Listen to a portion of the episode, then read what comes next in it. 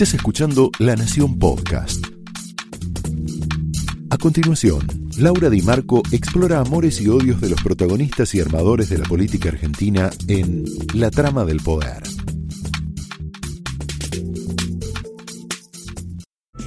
Hola, muy buenas noches, muy bienvenidos a La Trama. Bomba en la oposición. Me voy a dedicar a contarte algo que todavía no está en los medios, pero que va a estar. El futuro de la oposición, unidos y desordenados. Vamos a desarrollar esta idea, pero lo que te quiero mostrar es lo siguiente. Hay un, una bomba, te diría, que está atravesando juntos, que empezó a salir ayer y que tiene que ver con las reelecciones indefinidas de los intendentes en la provincia de Buenos Aires.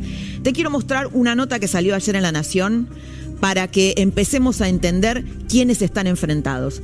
Ahí tenés una nota de la Nación, reelecciones indefinidas, el duro mensaje de Vidal a sus aliados ante la sospecha de un acuerdo con el kirchnerismo. ¿De qué se trata esto? Vidal cuando fue gobernadora, junto con un grupo, importante de, de la oposición, del oficialismo en ese momento, sanciona una ley, promueve una ley que prohíbe que un intendente sea reelecto más de una vez, es decir, solo una reelección. Hay un duro debate con esto Juntos tiene 58, son 58 intendentes eh, de, Juntos por el Cambio. Y este sector, María Eugenia Vidal, junto con Ritondo, están denunciando que hay un pacto por abajo de la mesa, secreto, con el kirchnerismo, a cambio de fondos para las intendencias, para voltear esa ley, para voltear esa ley. Vamos a escuchar lo que dijo Cristian Ritondo, que está aliado en esta cruzada con María Eugenia Vidal, hoy. Lo escuchamos las reelecciones indefinidas. Yo creo que la gente está cansada de que se tomen atajos o vericuetos. La verdad que eh, el espíritu de esta ley, que lo llevamos como bandera, que creemos, eh, eh, para nosotros es un compromiso asumido, que tiene que ver con la calidad democrática y la verdad que lo vamos a seguir defendiendo. Y me parece que hay una tentación en, el, en el presupuesto de hacer algo que permita una reelección más. Digo, la verdad que en esto no, no vamos a actuar corporativamente. Bueno, ¿a quién le está hablando Ritondo? Le está hablando al 90% de los 58 intendentes que están en esta movida de Juntos por el Cambio. Estos intendentes lo que quieren, que empezaron, arrancaron en el 2015, que ese periodo no se tome, que no se cuente, que no se cuente. Pero, ¿qué pasa con esta, con, con, con esta facción? Ellos dicen, Vidal y Ritondo dicen, lo están vendiendo de otra manera. Vamos a ver un tuit de Jorge Macri. Mira lo que dice Jorge Macri. Esta ley que pone un límite a las reelecciones en la provincia de Buenos Aires significa una mejora sustancial en la calidad democrática, pero creo que fue mal reglamentada. Bueno, ellos están proponiendo el cambio de un artículo, que es el artículo tercero, Jorge Macri, y del otro lado, Vidal Ritondo dice, no, en realidad lo que quieren es presentar, es, es volverse varones del conurbano. Es bastante grave lo que están planteando. Eh, con la ley pusimos fin a la... Esto es un, un tuit de Ritondo. Pero hay otro donde lo explica mejor. ¿Lo tenemos? Bueno, con la ley 14.836 pusimos fin a la reelección indefinida de los intendentes. No vamos a votar nada que habilite a quienes asumieron en 2015 y reeligieron en 2019 a presentarse a un nuevo mandato en el 2023. Lo que dice Ritondo en ese tuit se lo está diciendo Soto Boche a la mayoría de los intendentes de Juntos. Esta es la pelea sorda que se está dando dentro del interior de Juntos en la provincia de Buenos Aires. Así que estemos atentos a esto. Vidal está denunciando un pacto con el kirchnerismo a cambio de fondos, o sea, a cambio de, eh, digamos, un sector del PRO y del radicalismo aceptaría votar el presupuesto de Kisilov a cambio de fondos para sus intendencias. Esto es lo que están denunciando Ritondo y Vidal. Veremos cómo sigue esto. Bueno, ¿Qué, pasa con esta movida, con estos trucos? Sería el regreso de la trampa, el regreso de los varones del conurbano. Es muy grave si esto es así, si esto es realmente así, como lo denuncian Vidal y Ritondo. 20 intendentes del Frente de Todos ya dejaron, hicieron la triquiñuela, la trampa de dejar, pidieron licencia, no renunciaron y se fueron a ocupar cargos de ministros, en empresas, en entes del Estado. Bueno, se fueron de sus intendencias para qué? Para poder ser reelectos en el 2023. Este es el truco que está debajo. La casta, la casta política, ¿también afecta juntos? Bueno, el escándalo por la ausencia de eh, los tres diputados de Juntos, Álvaro González del PRO, eh, Beni, Camila Beni, que es una líder de la juventud, que este, no estuvo en la sesión de bienes personales. Ahora te cuento algo que me acaba de contar Jaime Rosenberg. Y Gabriela Brouwer, acá tenés a los tres. Bueno, el caso de Beni es distinto. Ella llegó a la sesión de bienes personales donde resultó derrotada la oposición. Finalmente convocan la sesión, se dan cuenta que están en minoría y el oficialismo logra sancionar una ley en donde sube impuestos, es decir, todo lo contrario a lo que Juntos había prometido en esta campaña, castigando a su electorado. El caso de, eh, de, Camila Crescimbeni es así, ella llegó a, a, diputados y tenía COVID. Acá me cuenta Jaime Rosenberg, hay una jugarreta, un, pequeño truco de masa. ¿Por qué? Porque ella podría haber votado desde su despacho que sería de forma virtual. Massa prohibió las votaciones virtuales, con lo cual eh, Juntos se vio privado de un voto, en realidad de tres. Em, Álvaro, ¿me, pone la otra plaquita, por favor, la anterior? Álvaro González es la mano derecha de Horacio Rodríguez Larreta. Estaba en Alemania. Gabriela Brouwer es una radical de Lustó. Estaba en Disney. Va a venir Facundo Suárez Lastra, un radical, después en la tertulia, un radical de los tradicionales, para que nos cuente qué significa esto.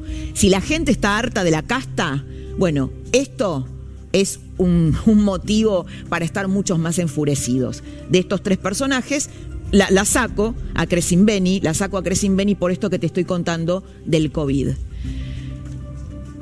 El futuro de la oposición, unidos y desordenados, Vamos a la segunda placa, muchachos. Ah, no, no. Acá tenemos, bueno, un tweet, un tweet de, Sabrina Ahmed, una de las diputadas eh, vinculadas a Patricia Bullrich, defendiendo un poco a, estos tres que se ausentaron, que se fueron, que estaban de viaje, a dos básicamente, dice, estamos frustrados, pero se la están agarrando con una persona con COVID y con otro que viajó porque se casaba su hija e intentó volver, pero no pudo porque casi ya no hay vuelos en el país. Bueno, está tratando de, este, de, justificarlos. Eh, seguimos con el tema de la oposición. Tensión en el PRO. ¿Por qué te pongo Vidal y Larreta? ¿Se largó? Sí, se largó la interna entre Vidal y Larreta. ¿Te acordás que eran socios? Bueno, María Eugenia Vidal se lanzó esta semana como precandidata presidencial para el 2023. Compite con su mentor, con Larreta, con su antiguo mentor. Esto también va a meter tensión en Juntos, que va a mantenerse unido, que va a hacer todo lo posible por mantenerse unido, pero que va a tener estos desórdenes, en este, por lo menos en el año que viene. Unidos y desordenados. Vamos a escuchar una reflexión de Andrés Malamud, que es un politólogo argentino que vive en Portugal, donde él explica qué puede pasar con Juntos el año que viene. Lo vemos. En 2019 Juntos por el Cambio perdió y se mantuvo unido. En 2021 ganó y se desordenó. La explicación es la misma, presidencialismo. En el presidencialismo, en la oposición hace mucho frío. El llano es peligroso y por lo tanto la unidad es una condición de supervivencia de una agrupación política. Pero cuando se aproxima el poder, cuando se olfatea que uno está cerca, que puede ganar la próxima, empieza la disputa. ¿Qué tenemos que esperar entonces en 2022 de la oposición? Probablemente unidad, porque sin ella no hay supervivencia. Pero probablemente desorden, porque la candidatura presidencial, que es la que ordena, se elige un año después. Hay que acostumbrarse a lo que viene. Unidad y desorden. Es el escenario más probable para un año que no va a ser fácil. Un año que no va a ser fácil, unidad y desorden. Uno de los presidenciales, esto que dice Malamud, hasta que no se ordene cuál va a ser el líder, va a pasar esto. Bueno, uno de los que yo anoto para la carrera presidencial es a Mauricio Macri, hoy estuvo durísimo, Mauricio Macri escribió una carta, la vamos a ver. Bueno, termina un año, lo escribió en su, en su Facebook, termina un año que en realidad son casi dos, porque se unen de manera inseparable las mentiras y las innumerables decisiones equivocadas tomadas por el gobierno en 2020 y 2021. Entre ellas las enumera el manejo insensato de la pandemia, el falso heroísmo de la vacuna rusa, traída entre lágrimas por aerolíneas argentinas, los infames vacunatorios VIP, que prefieren no recordar la destrucción total de la economía. Y ahí, bueno, publicó la foto icónica en Olivos diciendo, bueno, mientras Mientras Alberto Fernández levantaba el dedito y decía los que se zarpan, los que son vivos, eh, eso, esa Argentina no funciona más, el que se zarpaba era él. Bueno, le respondió Cristina Kirchner, eh, el burro habla de las orejas, algo así dice el burro hablando de orejas, un duelo que se dio en, las redes entre, entre Macri y, eh, y, Cristina Kirchner. Acaba de llegar José Luis Espert y nos va a responder un montón de preguntas políticas y económicas. Lo vamos a aprovechar. Bueno, Papá Noel y Cristina Kirchner. ¿Por qué Papá Noel y Cristina Kirchner? Bueno, ayer la Cámara Federal porteña determinó que no hubo asociación ilícita en la AFI que manejaba Mauricio Macri. ¿Te acordás que, bueno, estaban estas denuncias de que había persecución a periodistas, a políticos, em, a, opositores? Bueno, la Cámara Federal finalmente emitió este fallo y Cristina irónicamente dijo, llegó Papá Noel y a Macri le regalaron este, este fallo. Y le respondió Mariana Zubik con un tuit muy picante. Lo vemos. Pregúntele al 65% de los niños pobres en la Argentina, le dice Mariana Zubik, si le llegó Papá Noel, señora vicepresidenta, Papá Noel solo le llegó a usted, que cobra 2 millones de pesos por mes, además de lo que nos robó a todos. Picante, Mariana Zubik, picante. Bueno, pasamos a la economía, que es el tema, la economía y la política, el, tema de Spert. Eh, el dólar blue Papá Noel, José Spert el dólar blue Papá Noel. ¿Te gusta ese título? Verano caliente es lo que nos preguntamos todos. ¿Va a haber un verano caliente? La Argentina se está quedando sin reservas. ¿Qué significa eso para nosotros? Sin embargo, el presidente que vive en una burbuja hoy dijo esto, mira.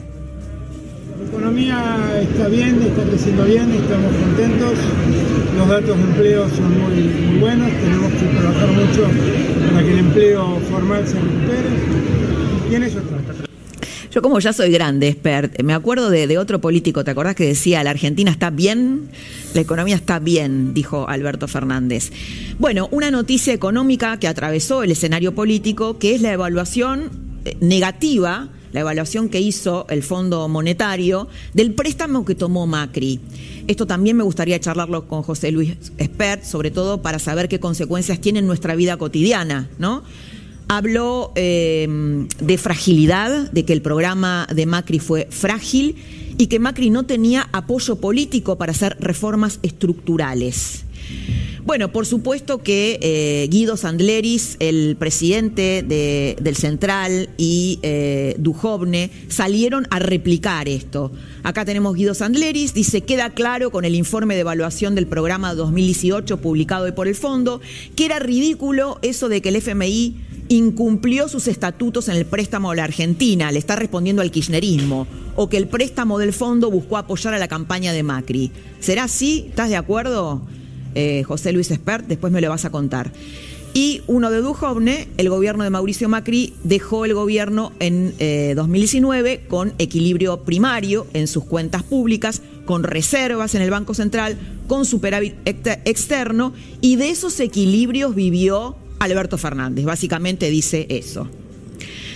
Bien, Vallejos, Vallejos, créase o no, está pidiendo una que el Fondo Monetario indemnice a la Argentina por los daños ocasionados por haberle prestado a Macri. Hay un tuit de ella que dice el pueblo argentino lo que quiere es justicia, quita de capital, plazos, tasas en función de lo que una auditoría establezca que efectivamente corresponde pagar. Bueno, ¿será así esto? ¿Será así? Lo veremos. Bueno, hoy habló la inefable portavoz del presidente, Gabriela Cerruti, y dijo esto, mira. Fondo Monetario Internacional realizó ayer el informe que había solicitado en su momento el presidente de la Nación, Alberto Fernández, sobre el préstamo multimillonario que compromete a varias generaciones que tomó el presidente Mauricio Macri y ese informe sobre la deuda de Macri es un informe realmente lapidario. El Fondo Monetario reconoce que el gobierno de Mauricio Macri tomó esa deuda y parte de esa deuda, buena parte de esa deuda, se fue en fuga de capitales porque no existieron los mecanismos correspondientes para que esto no sucediera. Muy bien, para que esto no suceda. Mi pregunta, y creo que tiene que ser la de muchos argentinos, es si estos errores que el fondo no quiere volver a repetir nos puede incidir en la renegociación de la deuda. De esto, entre otras cosas, hablamos con José Luis Espert. La trama de esta noche arranca así. Hay que cerrar con el fondo, hay que cerrar con el fondo, hay que cerrar con el fondo. Los que me dicen hay que cerrar con el fondo no me aprueban un presupuesto. No me aprueban el presupuesto y además me apuran. Y lo que es peor es que la deuda que piden que arregle son las que ellos tomaron. Esto fue La Trama del Poder con Laura Di Marco, un podcast exclusivo de La Nación.